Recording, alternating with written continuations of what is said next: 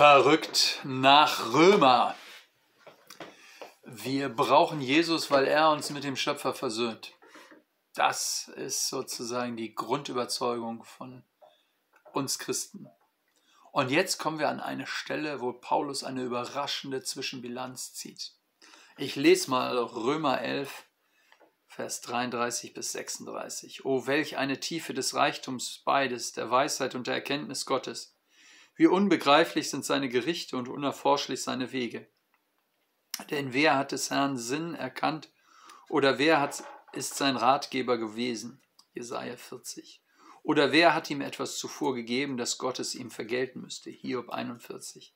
Denn von ihm und durch ihm und zu ihm sind alle Dinge. Ihm sei Ehre in Ewigkeit. Amen. Amen, sage ich nur.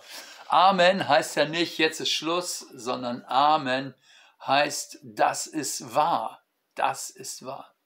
Das gilt. Und so kommen wir mitten hinein in äh, das, was äh, Paulus hier als Amen am Schluss sagt. Äh, worum geht es hier? Ähm, das erste ist der Reichtum der Erkenntnis und der Weisheit Gottes. Ähm, was können wir denn wissen und was nicht? Das ist die Frage. Paulus hat es entfaltet. Wir können das über Gott wissen, was er uns zeigt, was er offenbart. Wenn er handelt, wenn er redet in Israel oder gegenüber Abraham oder Mose oder den Propheten oder dann durch Jesus, dann äh, können wir das wissen, weil Gott sich offenbart. Ähm, da gibt sich Gott zu erkennen. Da dürfen wir wissen, wie er ist und wir können die Tiefe erkennen, in der er uns liebt. Er beschreibt, wie wir geliebt sind und er beschreibt diese tiefe Not unseres Lebens, dass wir uns besserwisserisch abgewandt haben und meinen, unser Leben ohne Gott leben zu können. Er möchte uns zurücklieben und kommt in Jesus und trägt die bittersten Konsequenzen unserer Gottvergessenheit selber, damit wir Teil von ihm sein können und zu ihm gehören können. Er trägt unsere Gottlosigkeit am Kreuz. Er trägt das Gericht, damit wir tauschen können und Erlösung dafür bekommen. Das ist der Reichtum der Erkenntnis, den wir wissen dürfen. Das ist wie ein großes Containerschiff auf dem Ozean. Das wird getragen vom Wasser und da drunter unter dem Containerschiff sind Hunderte, ja zum Teil Tausende von Metern Wassertiefe. Aber das Containerschiff schwimmt obendrauf. Ähm, so ist es. Da gibt es eine Tiefe der Weisheit und des Reichtums Gottes und die trägt uns wie das Wasser. Also sozusagen das, was Gott vorbereitet hat, das trägt uns und darauf schwimmen wir. Wir ergründen es oder wir versuchen es zu gründen, aber äh, wenn man das Meer ergründet, das dieses Containerschiff äh, trägt, dann äh, ist da so viel Tiefe drin, dass man immer nur Nuancen wahrnimmt. Äh, wenn wir unseren Glauben ergründen, dann bedeutet es nicht, dass wir Gott in aller Tiefe kennen, aber alles, was entscheidend ist für uns, seine Liebe, seine Heiligkeit, seine Rettung, alles, was entscheidend ist, wo wir gewiss sein müssen, das können wir wissen. Das ist nicht so tief, so weit weg, dass man es nicht begreifen kann. Es ist offenbart. Jeder kann wissen, woran er mit Gott ist. Weißt du, ähm, das ist der Unterschied zwischen dem Evangelium von Jesus und den anderen Religionen. Religion ist immer ein undeutliches Gefühl. Da weißt du nie, was genau ist. Deshalb sagen wir, lass uns darüber gar nicht streiten. Du hast dein Gefühl, ich habe mein Gefühl. Alles ist Gefühl und alles ist gut. Also, wir wissen ja sowieso nicht so genau, was das gibt. Es ist wie Stochern im Nebel, Fahren im Nebel. Das ist Religion. Ähm, äh, was sollen wir auch als Menschen anderes produzieren? Menschen wissen ja das nicht besser, was da ist. Aber Gott offenbart sich. Er zeigt den Reichtum seiner Erkenntnis. Wir dürfen ihn kennenlernen in Jesus, aber wir sollten nicht meinen, wir hätten Gott wie eine Weltformel nun in der Hand, sodass man mit ihm alle Fragen beantworten kann. Aber wir wissen alles Entscheidende für unser Leben. Wer ist Gott? Liebt er uns? Das Kreuz ist unsere Rettung. Es gibt Gewissheit für Leben und in Sterben. Wir dürfen es wissen. Es gibt viele, viele Fragen, die bleiben offen. Aber sie sind nicht das, was den Tanker trägt.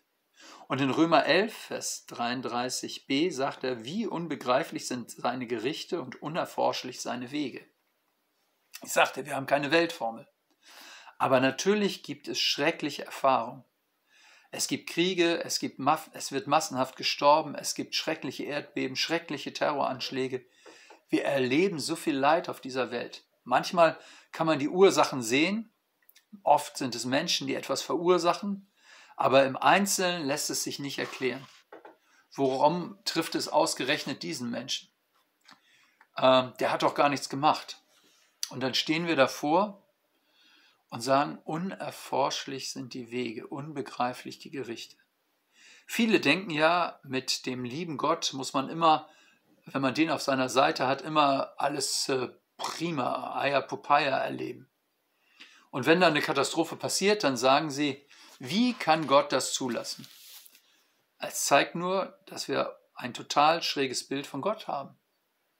Einen lieben Opa, der immer alles gut macht und wenn etwas nicht funktioniert, dann watschen wir ihn ab und klagen ihn an.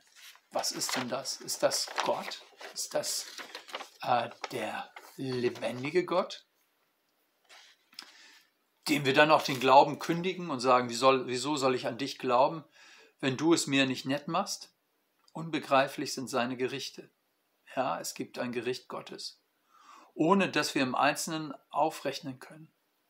Da bleiben viele, viele Fragen offen. Aber mittendrin steht die Gewissheit, der gekreuzigte Jesus, den hat Gott auferweckt.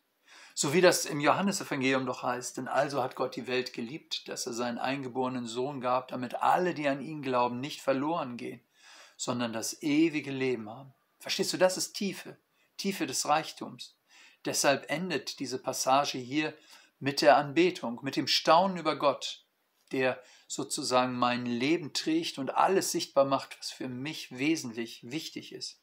Paulus schreibt, denn von ihm und durch ihm und zu ihm sind alle Dinge. Ihm sei Ehre in Ewigkeit. Amen. Wir alle sind von Gott geschaffen, ob wir das glauben oder nicht. Gott ist Wirklichkeit. Wir alle leben durch ihn. Selbst ein Atheist kann nur sein, weil Gott ihm in seiner unendlichen Geduld ähm, Lebenskraft und Atem gibt und ein funktionierendes Gehirn, dass er Gedanken denken kann. Durch ihn und zu ihm sind wir. Er ist unser Ziel. Ähm, verstehst du? Sieh dein Leben in diesem großen Zusammenhang und geh zu Jesus. Ähm, er kann das aushalten, ähm, dass wir ihm Fragen stellen, dass wir ihn anklagen, ähm, und ich kann es aushalten, seitdem ich Jesus kenne, dass es in meinem Leben tausend offene Fragen gibt. Weil ich weiß, dass er mich trägt. Weil ich weiß, dass sie alles Wichtige für mein Leben wirklich weiß. Und der Reichtum seiner Erkenntnis, der trägt den, das Schiff meines Lebens. Ich werde getragen von der, von der Tiefe der Barmherzigkeit Gottes. Ihr Lieben, damit ist Römer 11 äh, zu Ende. Verrückt nach Römer geht weiter, denn der Römerbrief hat ja, wie wir wissen, 16 Kapitel. Das heißt, wir haben noch äh, fünf vor uns. Aber Römer 11 mit all diesen schwierigen Diskussionen, das können wir mit dem heutigen Tag erstmal ablegen. Ich jedenfalls äh, freue mich schon auf nächste Woche, auf unseren Einstieg in Römer 12. Und äh, bis dahin grüße ich dich herzlich. Tschüss, tschüss, dein Pastor Hardy.